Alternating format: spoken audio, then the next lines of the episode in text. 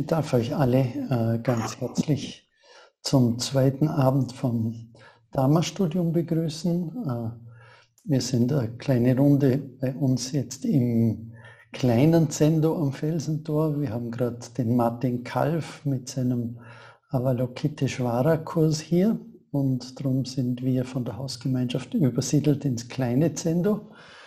Und ich darf euch zu Hause auch alle herzlich begrüßen. Äh, wie gesagt, es ist jetzt der zweite Abend von unserem Dharma-Studium äh, zum Diamant Sutra. Beim letzten Mal äh, haben wir ja begonnen, ein kleines Kennenlernen und wir haben mit den ersten beiden Abschnitten gestartet.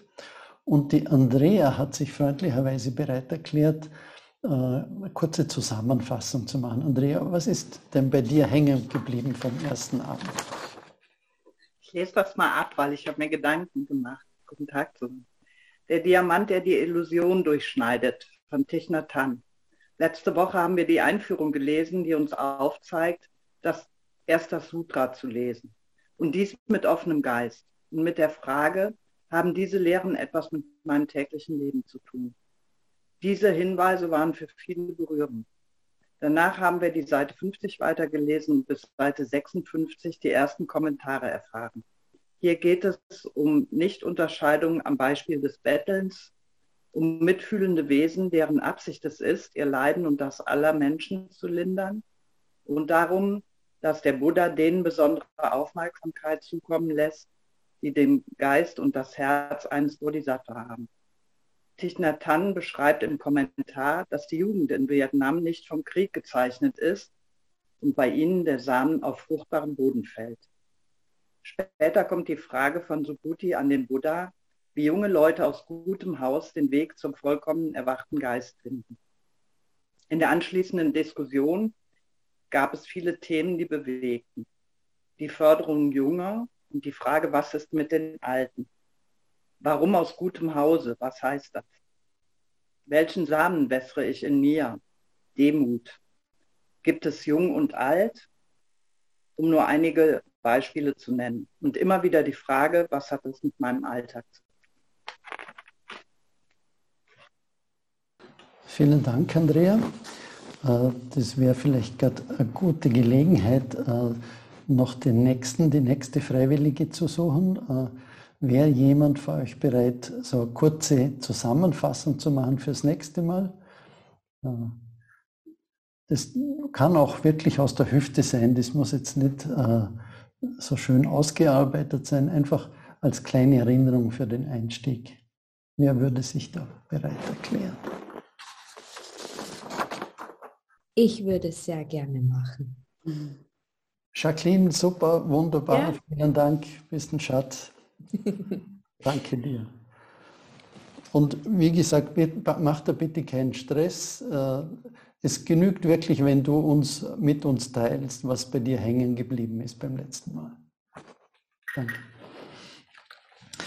Okay, äh, Andrea hat es schon, finde ich, sehr schön auf den Punkt gebracht. Äh, wir haben so gehört, dass Bodhisattvas besondere Wesen sind. Sie denken nicht nur an sich selbst, sondern das Wohlergehen aller Wesen ist ihnen ein Anliegen.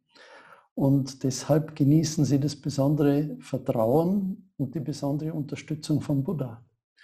Und wie wir gehört haben, ist Subhuti äh, aufgestanden und zu Buddha gegangen und wollte vor ihm wissen, wie tickt ein Bodhisattva? Wie, wie kontrolliert der seine Gedanken, seinen Geist. Und das ist jetzt äh, der Inhalt vom dritten Abschnitt. Äh, wenn ihr im Text schaut, ist es nur eine Seite. Äh, interessanterweise ist es aber äh, praktisch, äh, die Überschrift von diesem dritten Abschnitt lautet auch schon der Blitzstrahl und äh, Dich Nathan widmet nicht weniger als 16 Seiten Kommentar diesem kurzen Abschnitt. An dem sehen wir schon, dass das äh, ein Schlüsselabschnitt äh, von, vom ganzen äh, Sutra ist. Und ich würde vorschlagen, wir steigen jetzt gleich ein. Ich hätte anfangs noch eine spezielle Bitte. Ihr wisst ja, wir lesen abwechselnd, äh, einfach ein paar Zeilen oder einen Absatz. Und meine Bitte an euch wäre, dass wir wirklich versuchen, langsam zu lesen, nicht zu schnell, dass wir das wirklich aufnehmen können. Und ich würde auch euch einladen, dass wir jederzeit stoppen können. Also wenn es irgendeine Frage gibt, äh, äh, Irritation, das ist, da können wir jederzeit äh, unterbrechen. Susa, du hast die Hand gehoben, möchtest du was sagen? Total gerne. Und zwar, wir haben die Einleitung ja gelesen und da hieß es, erstes Sutra lesen. Und das letzte Mal ging das so schnell, dass ich das Sutra gehört habe und dann schon den Kommentar und dann kam ich durcheinander und meine Bitte wäre, ob wir nach dem Sutra einfach so ein paar Atemzüge innehalten könnten, damit es sich erstmal setzen kann. Also ich bin da einfach langsamer. Wenn da noch jemand den Impuls hat, fände ich schön, wenn wir dem nachgehen. Mir hat, äh, es gibt da jetzt ein paar Handzeichen. Äh, von mir aus könnten wir auch hergehen und zuerst, so wie es dich Nathan empfiehlt, überhaupt einmal den Text des Sutra lesen. Seid ihr da einverstanden? dann würden wir praktisch nicht gleich mit den Kommentaren starten, sondern wir würden einfach jetzt einmal in Ruhe äh, das Sutra unvoreingenommen auf uns wirken lassen. Okay. Dann schlage ich vor, wir gehen wieder zurück äh, zur Seite 11. Äh, wir haben die ersten beiden Abschnitte ja schon gelesen und dann würde ich vorschlagen, dass wir heute jetzt einfach mal äh, beginnen, das Sutra weiterzulesen. Ohne Kommentar, einfach das Sutra so mal auf uns wirken lassen. Dritter Abschnitt. Der Buddha sprach zu Subhuti. Auf diese Weise beherrschen die Bodhisattva Mahasattvas ihr Denken wie viele Arten von Lebewesen es auch geben mag, ob aus einem Ei oder einem mütterlichen Schoß geboren, aus Feuchtigkeit entstanden oder aus sich selbst heraus. Ob diese Wesen nun Form haben oder keine Form, Wahrnehmungen haben oder keine Wahrnehmungen, oder ob von ihnen nicht gesagt werden kann, ob sie Wahrnehmungen haben oder nicht. Wir müssen all diese Wesen zum endgültigen, vollständigen Nirvana führen, damit sie Befreiung finden können. Und wenn die nicht zu zählende, unermessliche, unendlich große Anzahl der Wesen befreit ist, denken wir nicht, dass auch nur ein einziges Wesen befreit ist.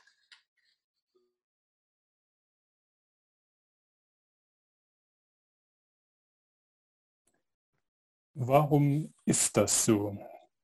Wenn Subhuti ein Bodhisattva an der Vorstellung festhält, dass ein Selbst, eine Person, ein Lebewesen oder eine Lebensspanne existiere, dann ist er kein echter Bodhisattva.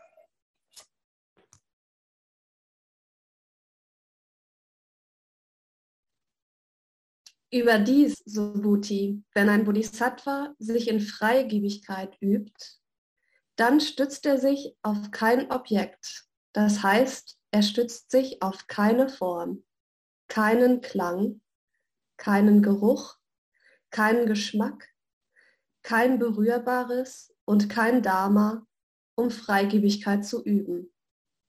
Das, Subhuti, ist der Geist aus dem heraus der Bodhisattva Freigebigkeit praktizieren sollte.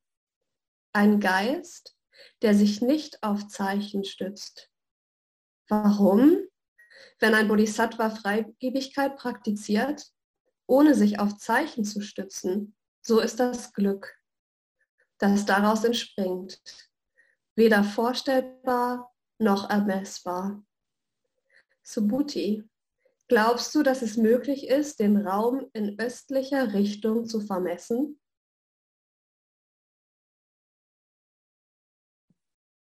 Nein, Weltverehrter.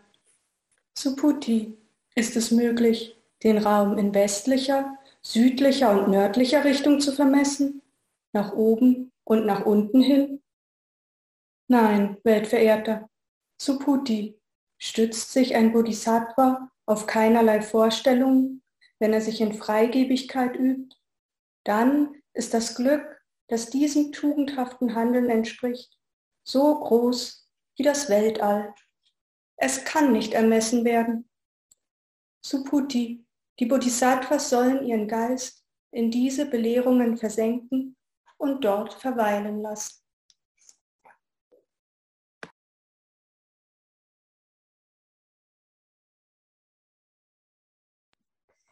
Was denkst du, Suputi?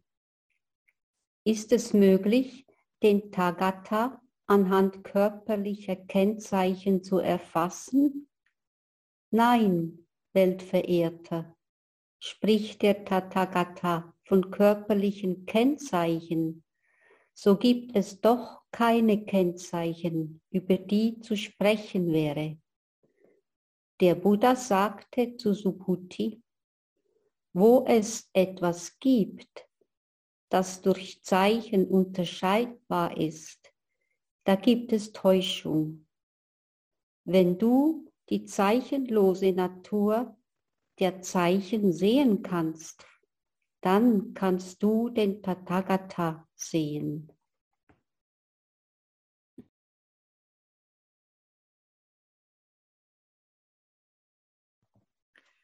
Der ehrwürdige Subhuti sprach zu dem Buddha, wird es auch in künftigen Zeiten Menschen geben, die wahrhaftigen Glauben und wirkliches Vertrauen in diese Lehren haben, wenn sie sie hören? Der Buddha antwortete, Sprich nicht in dieser Weise, Subhuti. Noch 500 Jahre nach dem Hinscheiden des Tathagata wird es Menschen geben, die sich daran erfreuen, die Regeln zu befolgen.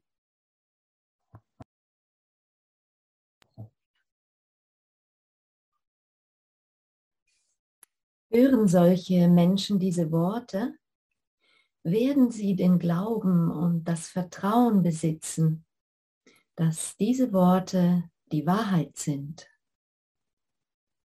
Wir müssen wissen, dass solche Menschen nicht nur während der Lebzeit eines Buddha heilsame Samen gesät haben oder während der Lebzeiten von zwei, drei, vier oder fünf Buddhas sondern dass sie die guten Samen während der Lebzeiten von Zehntausenden von Buddhas gesät haben. Der Tathagata sieht und erkennt jede Person, die beim Hören dieser Worte des Tathagata reines, klares Vertrauen in sich erweckt. Und sei es auch nur für eine Sekunde. Und diese Person wird, weil sie versteht, unermessliches Glück erfahren.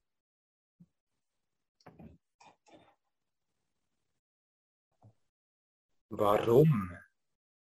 Weil Menschen dieser Art nicht in die Vorstellung von einem Selbst, einer Person, einem Lebewesen oder einer Lebensspanne verstrickt sind.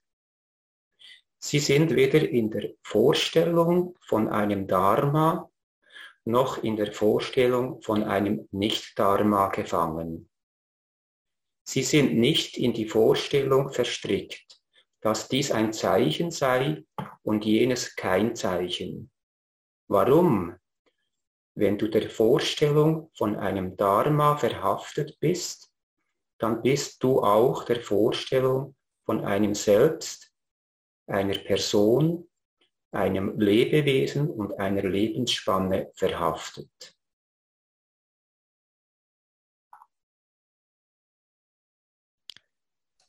bist du in die Vorstellung verstrickt, dass es kein Dharma gäbe, dann bist du immer noch in der Vorstellung von einem Selbst, einer Person, einem Lebewesen und einer Lebensspanne gefangen. Darum dürfen wir uns den Dharma nicht verhaften, noch der Vorstellung, dass Dharma nicht existieren. Das ist die verborgene Bedeutung dessen, was der Tathagata sagte. Bhikkhus, ihr müsst wissen, dass alle Lehren, die ich euch gebe, ein Floß sind. Alle Lehren müssen aufgegeben werden, ganz zu schweigen von den Nichtlehren.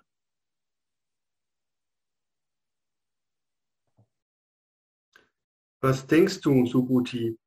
Hat der Tathagata höchsten, vollkommenen, erwachten Geist erlangt?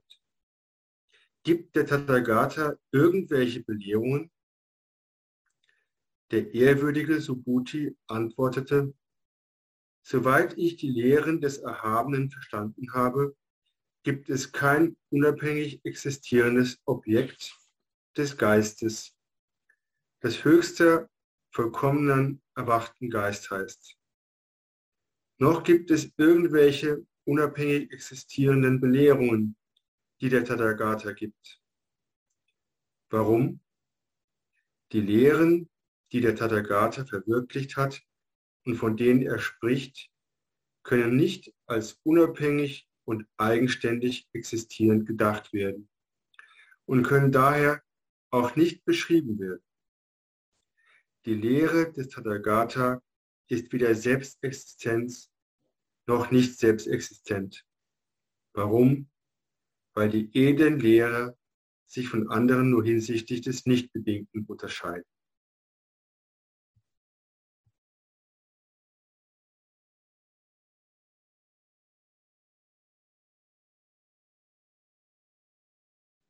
Darf ich an dieser Stelle was fragen? Klar. Ähm, ich würde gerne ähm, verstehen, wie wie diese Dharmas hier alle gemeint sind. Was ist da gemeint? Äh, eigentlich will ja nicht gern in diese Rolle kommen, dass ich derjenige sein soll, der alle Antworten hat auf die Fragen. Darum würde ich gerne mal zuerst in die Runde schauen. Gibt es jemand, äh, der diesen Begriff Dharmas erklären möchte? Oder mal einen Versuch machen?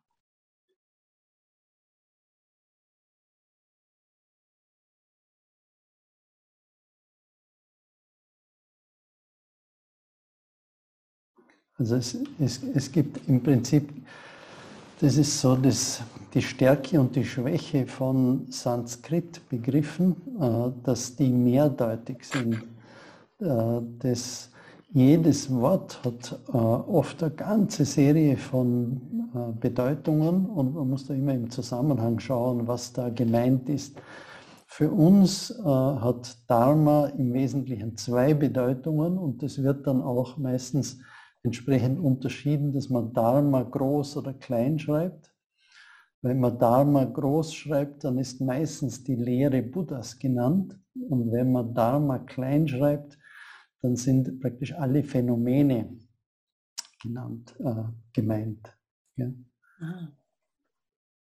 Und mir ist schon klar, ich, ich, vermute, dass es uns allen gleich geht. Äh, wenn man diesen Text das erste Mal liest, dann versteht man eigentlich zunächst mal nur Bahnhof. Äh, aber es ist vielleicht auch eine gute Übung, äh, in dieses Nichtwissen hineinzugehen und einmal sich zu fragen, was ist da gemeint? Das sind so einzelne Teile, die vielleicht leichter zugänglich sind, wie das, das, dass man die Lehren auch dann wieder zurücklassen muss. Und andere Sachen äh, sind auf den ersten Blick ganz schwierig zu verstehen, weil es ja oft eine Behauptung gemacht wird und das Gegenteil und äh, man nicht wirklich weiß, was, jetzt, was man damit anfangen soll. Reicht dir das jetzt mal für den ersten Moment? Ja, das reicht mir erstmal. Ähm, ich, äh, Tathagata ist ein äh, Synonym für den Buddha. Tathagata. Genau. Tathagata, man betont das zweite A.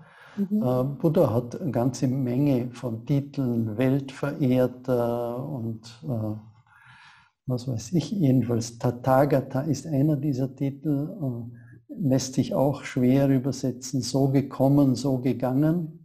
Mhm. Äh, aber es ist einer der Titel von Buddha.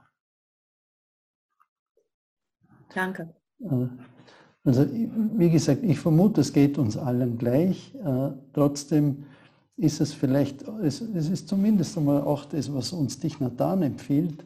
Lest einfach zuerst einmal dieses Sutra durch und äh, lassen wir das einfach mal so auf uns wirken. Auch vielleicht diese Ratlosigkeit zulassen oder das nicht verstehen. Und, äh, interessanterweise, das kann ich euch schon versprechen, wenn wir uns dann der Reihe nach dem, dem Sutra widmen, äh, gerade mit den Kommentaren, äh, dann werdet ihr sehen, das ist, es gibt einen Schlüssel und dann plötzlich machen diese Bezeichnungen alle Sinn. Und es lohnt sich, sich diese Mühe anzutun, auch wenn der Text sich nicht gleich erschließt jetzt. Okay? Mhm.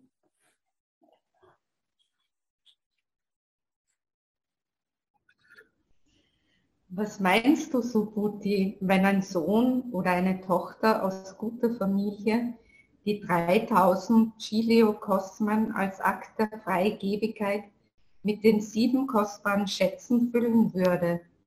Könnte diese Person durch eine solch tugendhafte Handlung großes Glück bewirken?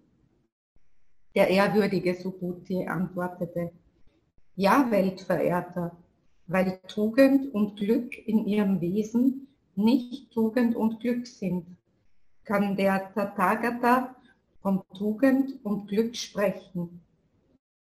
Der Buddha sagte, wenn nun auf der anderen Seite eine Person diese Lehren annimmt, sie in ihrem Leben verwirklicht und anderen erklärt, und sei es nur eine Gata von vier Zeilen, so übersteigt das Glück, das durch dieses tugendhafte Handeln entsteht, bei weitem jenes, das aus dem Geben der sieben kostbaren Schätze erwächst.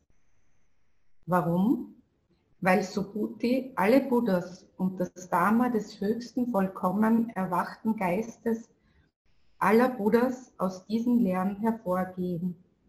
Subhuti, das, was Buddha Dharma genannt wird, ist all das, was nicht Buddha Dharma ist.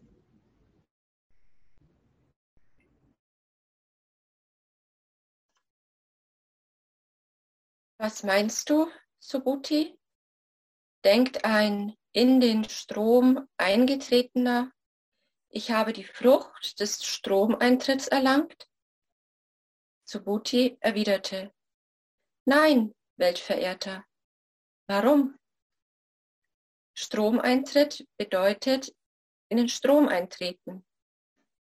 Aber in Wirklichkeit gibt es keinen Strom, in den einzutreten wäre. Man tritt in keinen Strom ein. Der Form ist noch in einen, der Klang, Geruch, Geschmack, Berührbares oder Objekt des Geistes. Das meinen wir, wenn wir von Strom Eintritt sprechen.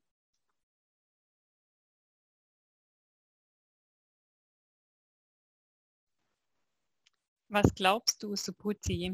Denkt ein einmal wiederkehrender, ich habe die Frucht des ein, der einmal Wiederkehr erlangt? Suputi erwiderte, nein, Weltverehrter. Warum? Einmal Wiederkehr bedeutet gehen und noch einmal wiederkehren, aber in Wirklichkeit gibt es kein Gehen, genauso wie es kein Wiederkehren gibt.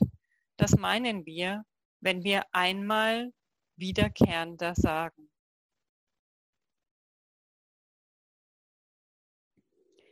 Was glaubst du, Suputi? Denkt ein nie wiederkehrender.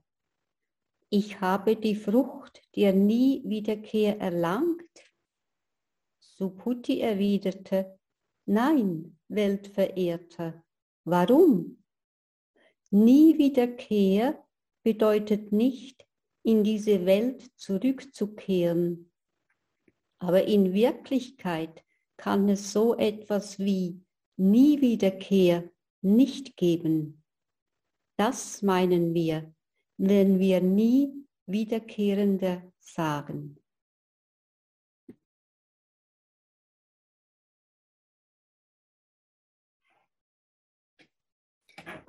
Was glaubst du, Subhuti? denkt ein Ahat. Ich habe die Frucht der Ahatschaft erlangt. Subhuti erwiderte, nein, Weltverehrter. Warum?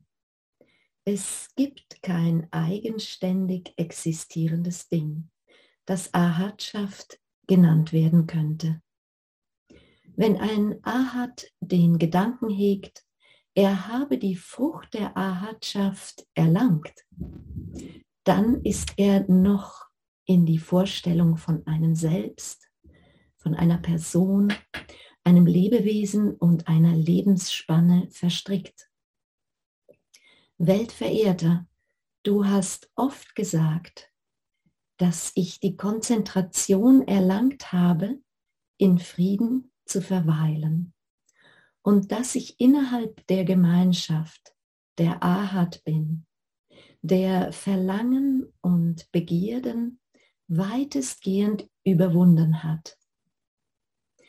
Weltverehrter, würde ich selbst meinen, die Frucht der Ahatschaft erlangt zu haben, würdest du sicherlich nicht davon sprechen, wie gerne ich in der Konzentration des friedvollen Verweilens Ruhe.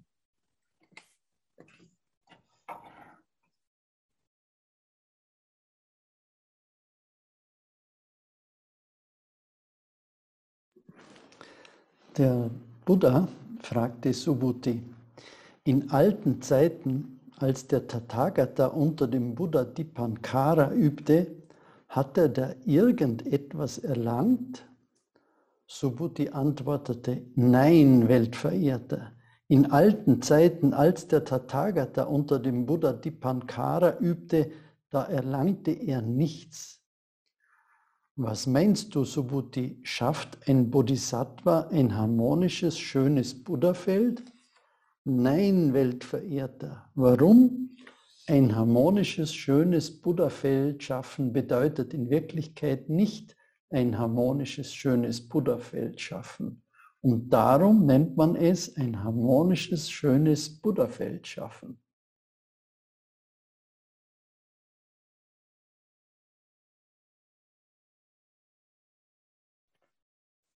Der Buddha sagte, in diesem Geiste Subhuti sollten alle Bodhisattva Mahasattvas ihren reinen, klaren Vorsatz fassen.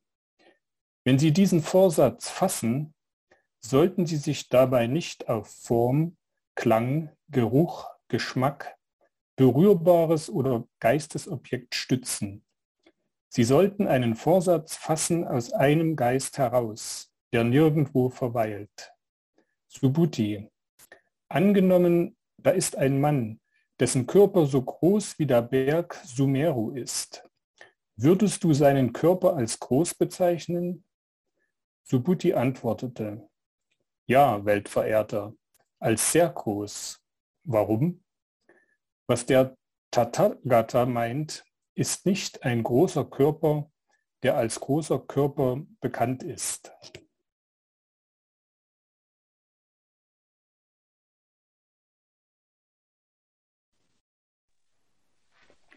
Subhuti, wenn es so viele Ganga-Ströme gäbe, wie es Sandkörner in der Ganga gibt, würdest du dann die Zahl der Sandkörner in allen Ganga-Strömen als sehr groß bezeichnen? Subhuti antwortete, als sehr groß, in der Tat, Weltverehrter. Wäre die Zahl der Ganga-Ströme schon gewaltig, um wie viel gewaltiger dann noch die Zahl der Sandkörner in all diesen Strömen? Subhuti, ich möchte dich Folgendes fragen. Wenn eine Tochter oder ein Sohn aus gutem Hause als Akt der Freigebigkeit die 3000 Chiliokosmen mit so vielen kostbaren Schätzen füllen würde, wie es Sandkörner in allen Gangaströmen gibt, könnte diese Person durch ihr tugendhaftes Handeln großes Glück bewirken? Subhuti erwiderte, sehr großes Glück, Weltverehrter. Der Buddha sprach zu Subhuti, wenn eine Tochter oder ein Sohn aus gutem Hause dieses Sutra annimmt, sich darin übt und es anderen erläutert, und sei es nur eine Gatha von vier Zeilen, so ist das Glück, das diesem tugendhaften Handeln entspringt, noch weitaus größer.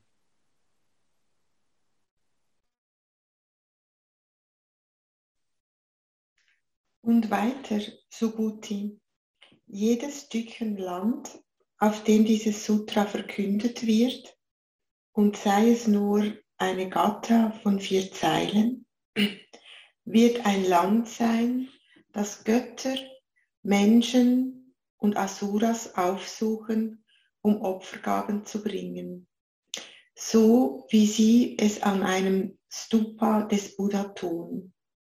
Und wenn schon dieses Stückchen Land als heilig angesehen wird, um wie viel mehr dann die Person, die dieses Sutra praktiziert und rezitiert. Subhuti, du musst wissen, dass diese Person etwas sehr Seltenes, Profundes erlangt. Wo immer dieses Sutra befolgt wird, ist ein heiliger Ort, der die Gegenwart des Buddha oder die eines seiner großen Schüler bewahrt. Danach wandte sich Subhuti an den Buddha. Wie soll dieses Sutra genannt werden? Und wie sollen wir handeln angesichts der Lehren?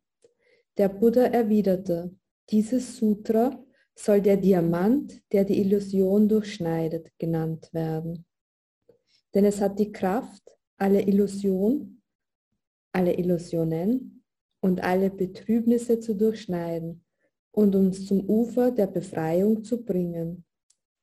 Bitte benutzt diesen Namen und praktiziert in Übereinstimmung mit seiner tiefsten Bedeutung.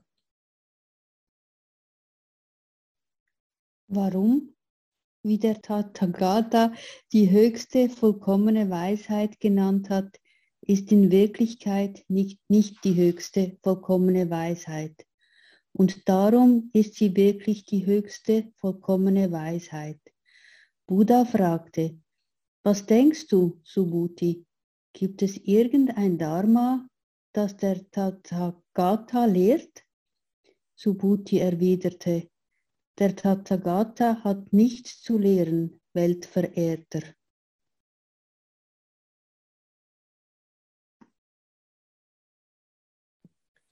Was denkst du, Subhuti?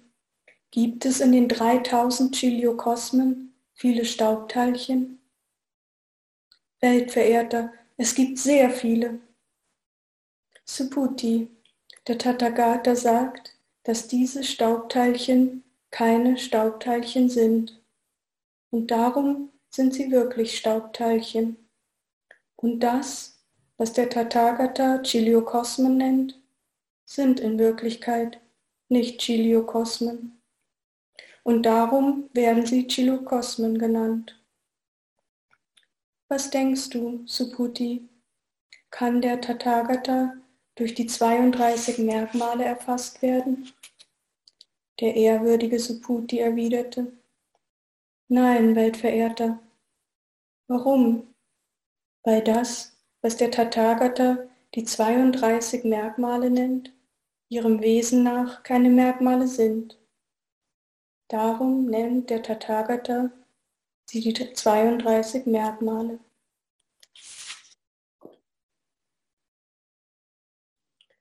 Subhuti, wenn da ein Sohn oder eine Tochter aus guter Familie sein oder ihr Leben als Akt der Freigebigkeit so oft hingäbe, wie es Sandkörner in der Ganga gibt. Und wenn da eine andere Tochter oder ein anderer Sohn aus guter Familie wäre, die oder der dieses Sutra anzunehmen, zu praktizieren und es anderen zu erklären weiß. Und sei es nur eine Gatha von vier Zeilen, so wäre das Glück, das daraus erwächst, weitaus größer.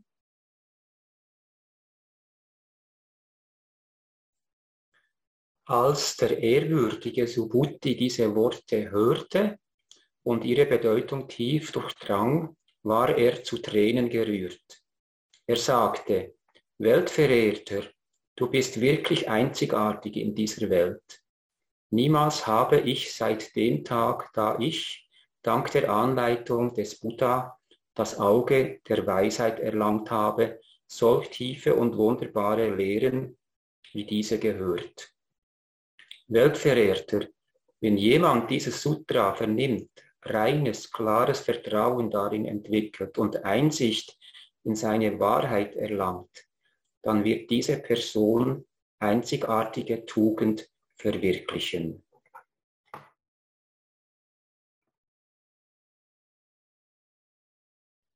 Weltverehrter, diese Einsicht in die Wahrheit ist ihrem Wesen nach keine Einsicht. Darum nennt der Tathagata sie Einsicht in die Wahrheit.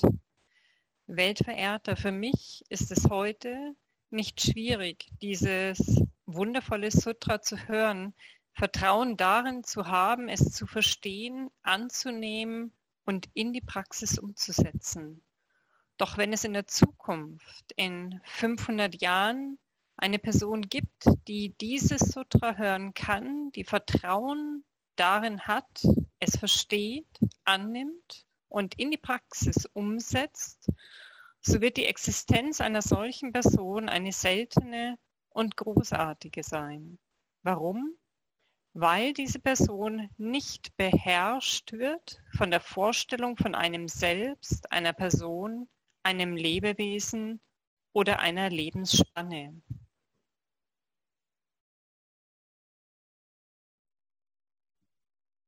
Warum? Die Vorstellung von einem Selbst ist keine Vorstellung und die Vorstellungen von einer Person, einem Lebewesen und einer Lebensspanne sind ebenfalls keine Vorstellungen. Warum? Buddhas werden Buddhas genannt, weil sie frei von Vorstellungen sind.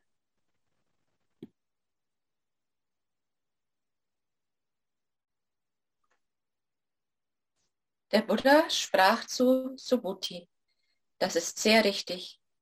Wenn jemand dieses Sutra vernimmt und nicht erschrickt oder sich fürchtet, so ist er oder sie außergewöhnlich zu nennen. Warum? Subhuti, was der Tathagata Paramaparamita nennt, höchste Vollkommenheit, ist ihrem Wesen nicht höchste Vollkommenheit. Und darum wird sie höchste Vollkommenheit genannt. Subhuti, der Tathagata hat gesagt, dass das, was vollkommene Geduld genannt wird, nicht vollkommene Geduld ist. Darum wird sie vollkommene Geduld genannt. Warum? Subhuti, vor tausenden von Lebzeiten, als mein Körper von König Kalinga in Stücke gerissen wurde, war ich nicht der Vorstellung von einem Selbst, einer Person, einem Lebewesen oder einer Lebensspanne verhaftet. Wäre ich zu jener Zeit in eine dieser Vorstellungen verstrickt gewesen, so hätte ich dem König gegenüber ein Gefühl des Grolls und des Übelwollens empfunden. Ich erinnere mich auch in alten Zeiten, 500 Lebzeiten lang, vollkommene Geduld praktiziert zu haben und nicht in die Vorstellung von einem Selbst, einer Person, einem Lebewesen oder einer Lebensspanne verstrickt gewesen zu sein. Wenn Subhuti ein Bodhisattva den unübertrefflichen Geist des Erwachens entwickeln will, muss er alle Vorstellungen aufgeben. Er kann sich nicht auf Form stützen, will er diesen Geist entwickeln, noch auf Klang, Ton, Geruch, Geschmack, Berührung oder Objekt des Geistes. Nur den Geist kann er entwickeln, der an nichts verhaftet ist. Der Tathagata hat erklärt, dass alle Vorstellungen nicht Vorstellungen sind und alle Lebewesen nicht Lebewesen, Subhuti. Der Tathagata spricht von den Dingen so, wie sie sind. Er sagt, was wahr ist und mit der Wirklichkeit übereinstimmt. Er spricht nicht trügerisch oder um Menschen zu gefallen. Subhuti, wenn wir sagen, dass der Tathagata eine Lehre erkannt und verwirklicht hat, so ist diese Lehre doch weder als wahr noch als trügerisch zu erfassen.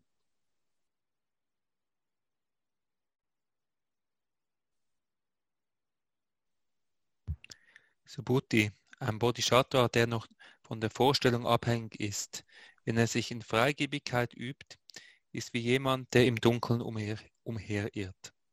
Er sieht nichts. Doch als ein Bodhisattva, der nicht von der Vorstellung abhängig ist, wenn er sich in Freigebigkeit übt, ist wie jemand, der mit gutem Augenlicht im strahlenden Licht der Sonne einhergeht. Er kann alle Formen und Farben erkennen.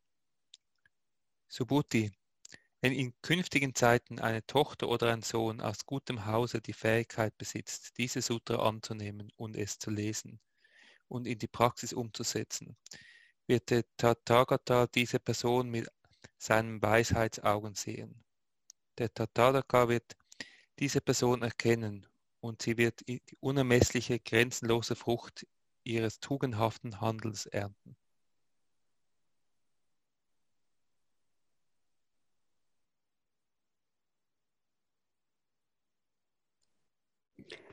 Subhuti, wenn da auf der einen Seite eine Tochter oder ein Sohn aus gutem Hause ihr oder sein Leben als Akt der Freigebigkeit am Morgen so viele Male hingebe, wie es Sandkörner in der Ganga gibt, und es ebenso oft am Nachmittag hingebe und am Abend und dies durch unendliche Zeiten hindurch fortsetzte. Und wenn da auf der anderen Seite eine Person wäre, die dieses Sutra mit vollkommenem Vertrauen und ohne jeden Widerstreit vernimmt, so würde das Glück dieser Person weitaus größer sein. Doch das Glück einer Person, die das Sutra niederschreibt, es annimmt, rezitiert und anderen erklärt, dieses Glück ist unvergleichbar.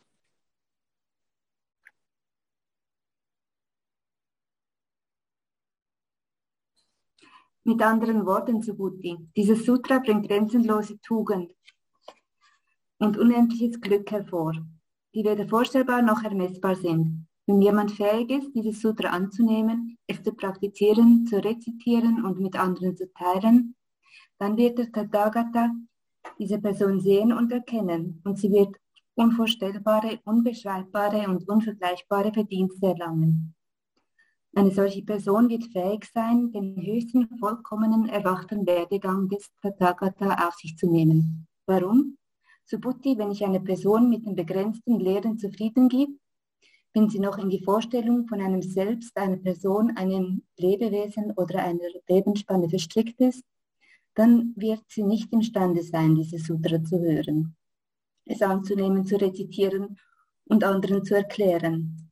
Svuti. Jeder Ort, an dem dieses Sutra be bewahrt wird, ist ein Ort, den Götter, Menschen und Asuras aufsuchen, um Opfergaben zu bringen.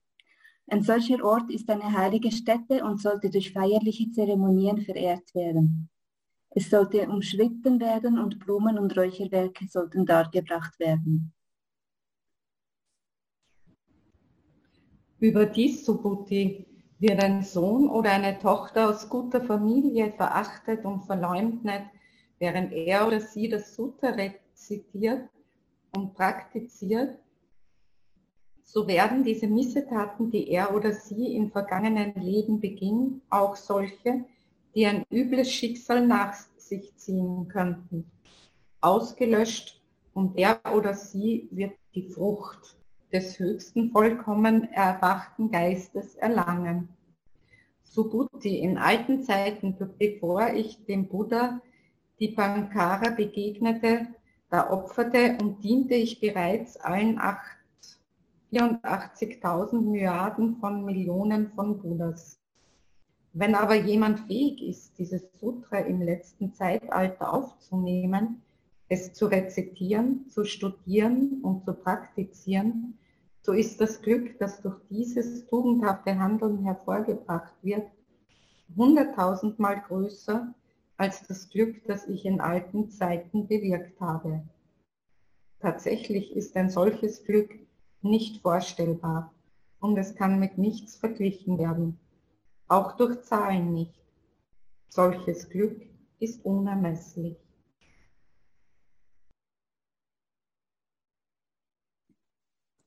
Subhuti, das Glück, das dem tugendhaften Handeln eines Sohnes oder einer Tochter aus gutem Hause entspringt, der oder die dieses Sutra im letzten Zeitalter annimmt, es rezitiert, studiert und praktiziert, wird so groß sein, dass manche Menschen misstrauisch und ungläubig werden. Suchte ich es jetzt in Einzelheiten zu erklären, ihr Geist könnte sich verwirren. Subhuti, du musst wissen, dass die Bedeutung dieses Sutra jenseits von Gedanken und Worten liegt. Und ebenso liegt die Frucht hervorgebracht durch das Annehmen und Praktizieren dieses Sutra jenseits von Gedanken und Worten. Danke, Amarana. Ähm, ich würde vorschlagen, dass wir hier doch mal ein bisschen innehalten äh, es ist so, dass es noch ein Stück weitergeht, bis wir fertig sind. Und ich würde es schade finden, wenn wir nicht noch Gelegenheit hätten, uns ein bisschen auszutauschen, wie es uns bis hierher geht. Äh, ich habe mir so diese eine Stelle gemerkt, äh, wenn jemand dieses Sutra vernimmt und nicht erschrickt oder sich fürchtet, so ist er oder sie außergewöhnlich zu nennen. Die, mir fällt so ähm, eine Geschichte ein, die der Norman Fischer vom Zen Center erzählt hat. Die haben einmal ein anderes Sutra haben sie rezitiert und die Folge war, dass am Schluss sind sie, glaube ich, noch zu zweit übrig geblieben. Äh, ich hoffe, dass uns das nicht auch passiert. Äh, äh, ich würde vorschlagen, dass wir das nächste Mal den Rest noch lesen und dass wir jetzt noch ein bisschen die Zeit nützen, um uns auszutauschen. Wie, wie geht es dir bis hierher? Also, fürchtest du dich, erschrickst du, wenn du dieses Sutra vernimmst? Oder kannst du das auch annehmen? Wie, wie geht es dir? Gerne möchte ich mich äh, äußern. Ich erschrick nicht. Ich kann es annehmen. Es bewirkt in mir eine große Demut, das, was immer ich tue, es nicht deswegen tue, dass es um mich selber geht, um zum Beispiel gut dazustehen, anerkannt zu werden, und so weiter, sondern dass das, was ich tue, aus einem Lebensliebensfluss entsteht zum Wohle aller Wesen.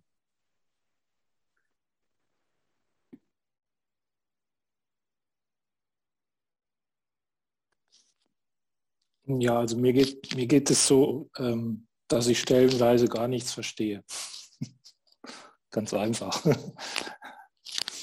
Und äh, also die, ich weiß nicht, ob man das Dialektik nennt oder so, dieses, äh, wo, er, wo er immer sagt, dass irgendwas ist, weil es nicht ist. Und also da komme ich, komme ich nicht, also das finde ich sehr, sehr schwierig zu verstehen teilweise. Das, dieses, so dass es eben, dass es kein, also dass die Vorstellung von einem selbst, einer Lebensspanne, einer Person und so weiter, dass das das ist ja, also so wie ich den Buddhismus bisher verstehe, ist ja der Kern, ne, dass es dieses feste Selbst nicht gibt, sondern dass alles als ähm, von Bedingungen her entsteht, also Ursache und Bedingungen.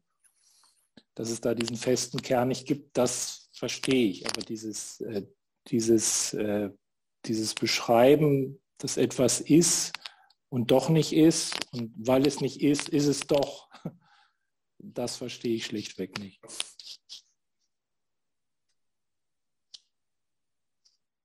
Vielen Dank für diesen Beitrag. Ich ähm, finde es sehr treffend, denn also vor, vor 10, 15 Jahren würde ich sagen, hätte ich das Buch einfach zur Seite gelegt und mich ausgeklinkt. Und jetzt ist ein bisschen so der Durchhaltewille da. Vielleicht verstehe ich es ja noch. Aber vielen Dank für den Beitrag. Mir geht es ähnlich. Ja, Rolf, ich möchte mich da auch total gern anschließen. Ja. Und gleichzeitig, was ich bei mir gemerkt habe, ich habe versucht, mental irgendwie ein Muster zu erkennen, eine Dialektik. Ich habe gesucht, was eine Negation sein kann. Und es war so spannend festzustellen, wie mein Hirn, ähnlich wie bei einer Wahrnehmung, ähm, die dann zu einer Wahrgebung nimmt im Hirn, ähm, immer drauf und dran ist zu suchen. Und wenn ich es dann geschafft habe, deswegen, ich konnte auch gar nicht vorlesen, das ging so schnell, mal zu entspannen und mal nur so und eure Stimmen gehört habe, ähm, dann war ich irgendwie relativ grundlos glücklich. Ähm, und gleichzeitig gibt es wie so einen, einen Klimax da drin für mich, weil es heißt ja irgendwie immer wieder, er fängt dann an, erstmal, das, ja, die einen, die tun halt Gutes und, und geben sich tausendmal am Tag und die anderen tun ja nur in Anführungszeichen vier Zeilen rezitieren und praktizieren, was ja eigentlich weniger ist. Aber darum geht es ja nicht. Und was ich so spannend finde, ist, dass ich in der Zeit auch am Felsentor und so und in Purek immer wieder, es geht ums Praktizieren, ums Praktizieren, ums Praktizieren. Und genau das verstehe ich jetzt irgendwie nochmal. Äh, ich kann es ja nicht verstehen. Ich kann es ja nur praktizieren. Und im Endeffekt waren das die letzten Worte, die wir gelesen haben, gell? Ähm, da heißt es dann, Subhuti, du musst ja wissen, dass die Bedeutung dieses Sutras jenseits von Gedanken und Worten liegt. Und ähm, ja, ähm, damit fühle ich mich dann wieder wohl und bin nicht mehr so dumm, wie ich dachte. Genau. Mir, mir geht es ganz ähnlich wie der, wie der Susa. Ähm, für mich ist das eine Achtsamkeitsübung in sich. Während ich das lese, merke ich, schaue ich in meinen Geist und sehe immer, wie der Geist immer versucht, es einzu Struktur, Struktur reinzubringen und es zu sortieren. Oder es fallen mir alte Kommentare dazu ein. Also er versucht die ganze Zeit irgendwie das, äh, irgendwas damit zu machen. Und dann wird es praktisch enger oder er versucht es irgendwie einzuschränken und dann denke ich, nein. Und dann versuche ich den Geist wieder zu öffnen und dann vier Zeilen weiter kommt dann wieder was. Und das ist immer so ein Öffnen und Schließen im Geist. Und das ist dann die eigentliche Übung dabei für mich, ja, während ich das äh, lese. Es geht also nicht um das kognitive Verstehen, sondern um zu gucken, was macht das mit mir, wenn ich das lese. Das ist das Spannende in, jetzt in diesem Moment.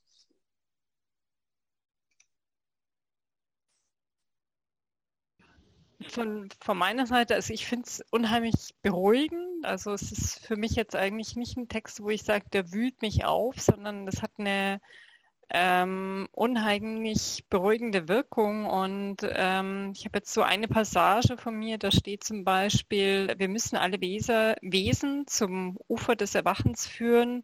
Und nachdem wir diese Wesen befreit haben, sind wir in wirklich denken wir in Wirklichkeit nicht, dass auch nur ein einziges Wesen befreit ist. Also es ist eigentlich so, ähm, dass wir die Aufgabe haben, äh, nie aufzuhören, daran zu arbeiten, die Dinge so zu erkennen, wie sie sind. Also sprich Dingen keine Bewertung zu geben, nicht irgendwas zu projizieren, das ist jetzt schwarz, das ist weiß, das ist rot. Es ist zwar schwarz, weiß, rot, aber letztendlich ist es ja alle dasselbe, so wie wir Teile des ganzen Universums sind und wir neigen dazu, immer zu projizieren, was rein zu interpretieren. Und ähm, ich denke, für mich ist es irgendwie so der Aufruf des Sutra, ähm, nie aufzugeben, auch wenn wir schon alle als Bodhisattva ähm, alle anderen über das Ufer geführt haben, sondern immer weiterzugehen, weiterzugehen und zu erkennen, die Dinge sind einfach so, wie sie sind, aber nichts reininterpretieren. Also mich hat dieser Text an vielen Stellen erschreckt. Ich fand ihn wie ein Schlag, immer wieder wie so ein Schlag, der, ähm, also ich würde sagen, der mich tötet, könnte ich sagen. Und der mir richtig wehgetan hat. Und dann ging es wieder weiter und dann kommen so, kommen so Sachen, wo ich denke, ja, damit kann ich mich verbinden und dann machst du wieder BAM. Also ich gehöre zu denen, die sich fürchten und die diesen Text nicht so lesen können, dass sie, dass sie furchtlos sind. Ist es nicht, äh, Christine, ich würde da gerne ein bisschen einhängen, ist es nicht äh, eine Art und Weise, wie er mit uns spricht, wo du das Gefühl hast, der weiß etwas, das wir nicht wissen. Und äh, er macht dir aber nicht so einfach, dass du das einfach nimmst, sein Wissen, und dann hast du es, sondern er, er, er fordert dich eigentlich heraus, herauszufinden, was er wohl meinen könnte. Und das ist immer wieder, dass er eigentlich uns in Aussicht stellt, dass diese die Belohnung des Sutra zu verstehen oder es zu erfassen, dass das unendlich groß ist. Oder gerade diese eine Stelle, wo er schreibt, du kannst dein Leben hingeben, morgens, mittags, nachmittags. Und es ist trotzdem nicht vergleichbar damit, wie wenn du dieses Sutra mal erfasst hast. Das finde ich so spannend. Äh, also mir ist so gegangen, wie ich das erste Mal gelesen habe, dauernd diese, diese paradoxen Aussagen, und doch hat es mir irgendwie angezogen, dass man gedacht hat, das würde gerne knacken, diese Nuss. Also das ähm, hat es auch an manchen Stellen. Und an manchen Stellen hat es aber auch so etwas, ähm, dass es mir sagt, du wirst es nicht verstehen. Du kannst es nicht verstehen.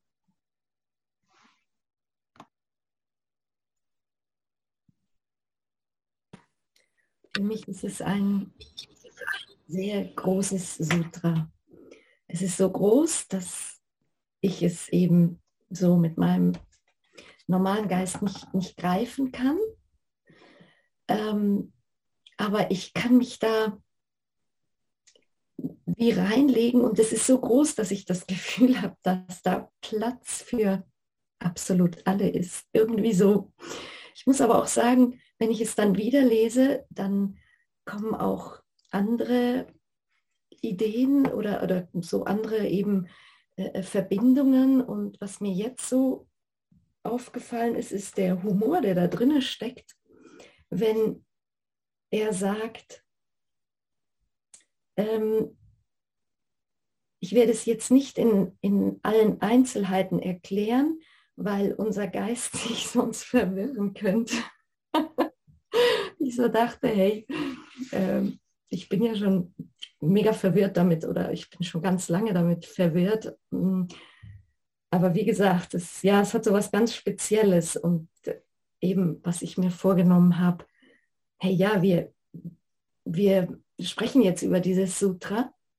Ich weiß nicht, ob viele von euch schon Blumen und Räucherstäbchen geopfert oder Blumen aufgestellt haben, aber er schlägt ja auch vor, es zu zelebrieren. Und das ist, was mir diesmal hängen geblieben ist. Und ich wusste gar nicht, dass das da drin stand. Also, dass das jetzt diesmal zu mir kommt, finde ich noch interessant.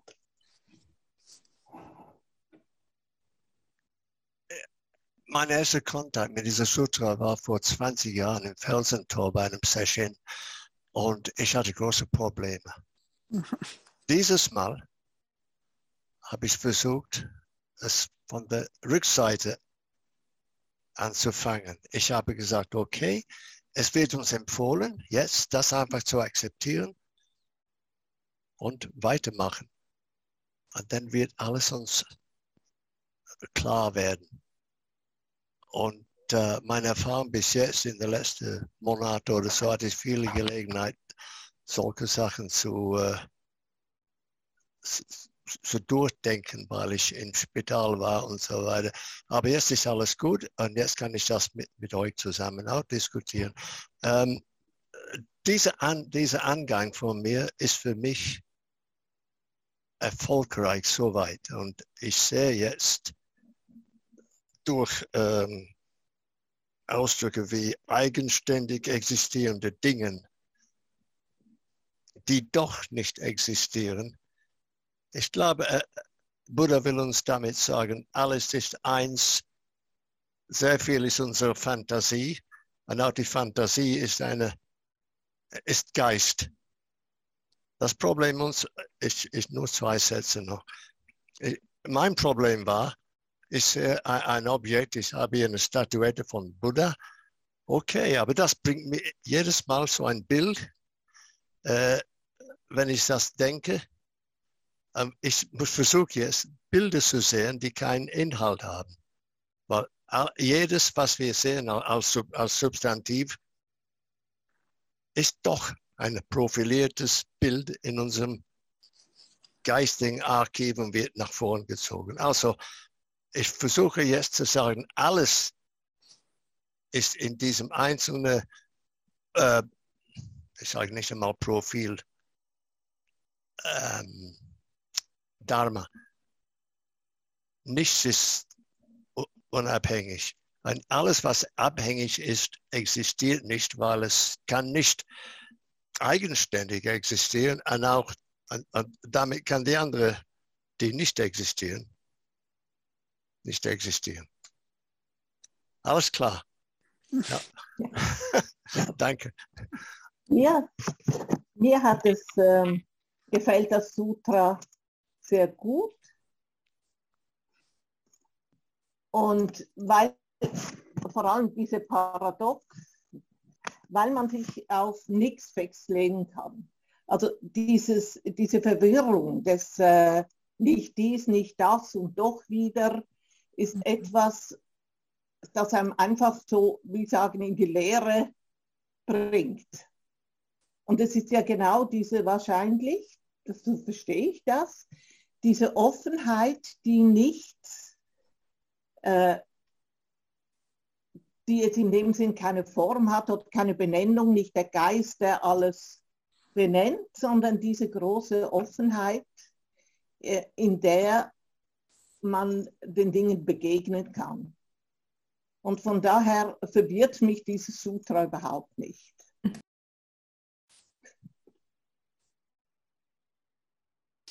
Ja, obwohl, also vielleicht darf ich noch was sagen dazu. Äh, also ich finde ich es schwierig, also für mich ist, wenn ich jetzt zuhöre, ist für mich schwierig, wie kann ich das Sutra überhaupt verstehen? Also mal einen Vergleich zu machen. Ich meine, was ich, was ich früher mal gelesen habe, auch in Jugend, zum Beispiel angefangen, Kant zu lesen. Und wenn man Kant liest, die Sätze, der hat ja urlange Sätze, die kann man auseinanderdröseln und irgendwann hat man dann verstanden, was dieser lange Satz sagt. Und dann nimmt man vielleicht noch ein Wörterbuch dazu, klärt gewisse Begriffe und dann hat man die Aussage irgendwo, hat man sie mit dem Geist erfasst.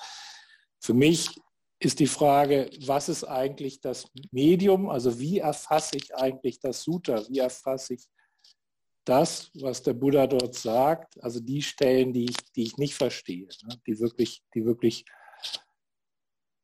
für mich nicht verständlich sind, also vom, vom, vom Geist her. Ne? Das, das ist meine Frage, da fehlt mir wie das Werkzeug. Rolf, da fällt mir nur ein, in der Bibel gibt es doch, du sollst kein Bildnis von mir machen. Ich glaube, das ist ein ähnlicher Schlüssel. Ich, ich habe ich hab auch noch, ich hätte eine ganz kleine Geschichte. Und zwar also hier ist ja auch nochmal eine Passage in dem Buch, ist ähm, das, was der Tathagata einen vollkommen gestalteten Körper nennt, ist in Wirklichkeit nicht ein vollkommen gestalteter Körper und darum wird er vollkommen gestalteter Körper genannt. Gibt es kurze Geschichte? Ein Mönch hat einen Garten, ein Auszubildender ist in einem Kloster äh, tut jeden Tag den Garten rechnen, äh, rächen, alles schön in Ordnung bringen, jedes einzelne Blatt aufsammeln. Der Garten sieht perfekt aus. Dann kommt der Abt und sagt, das ist nicht perfekt so. Er schüttelt den Baum, dass alle Blätter wieder auf den Boden fallen. Es sieht fürchterlich unordentlich aus. Also er hat alles wieder aus, aus der Form gebracht. Und in dem Moment sagt er ab, weil alles aus der Form gebracht ist, jetzt ist es perfekt, jetzt ist es vollkommen. Claudia. Gut, das kann ich mal, das kann ich mal bewegen. Da, da habe ich jetzt einen, einen Anker zumindest. Claudia, ich würde gern deinen letzten Satz nehmen, um die, die zu, zu, zum Landeanflug anzusetzen. Jetzt ist alles vollkommen. Äh, ich hoffe, ihr seid noch nicht verzweifelt. Äh, ich hoffe, dass der Teaser vom Buddha mit den guten Aussichten äh, genügt, um euch beim nächsten Mal wieder vor dem Bildschirm zu locken. Ich, ich wünsche mir wirklich, äh, dass wir diese Ausdauer haben, noch ein bisschen dran zu bleiben. Und ihr werdet sehen, äh, die Kommentare vom Tichnatan und auch noch, vielleicht werden wir noch ein bisschen was vom Red Pine einfließen lassen, wird uns helfen, äh, dass sich das Sutra doch ein bisschen erschließt. Also das, das muss nicht unbedingt so ein spanisches Dorf bleiben, sondern ihr werdet sehen, es gibt es gibt Zugänge dazu. Okay. Danke.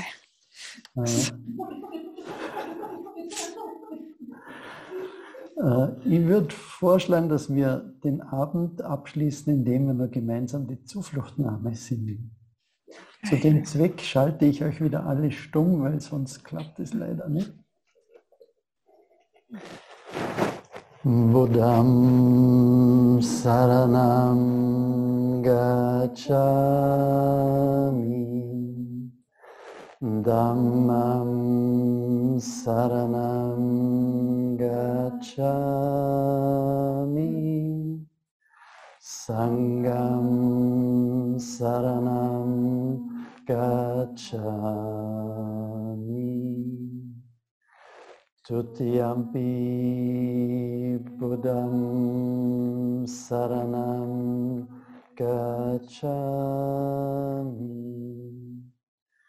Tutiyampi Dhammam Saranam Gacchami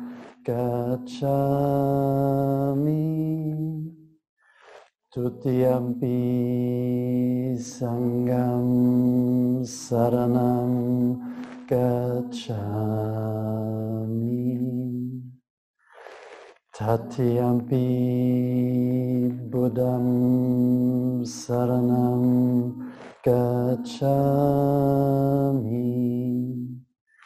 Tatyampi Dhammam Saranam gacchami Tatyampi Sangam Saranam Gacchami.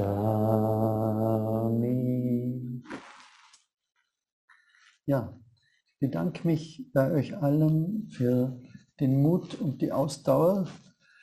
Es haben fast alle durchgehalten. Es ist, glaube ich, nur eine einzige Person hat sich ausgeklinkt.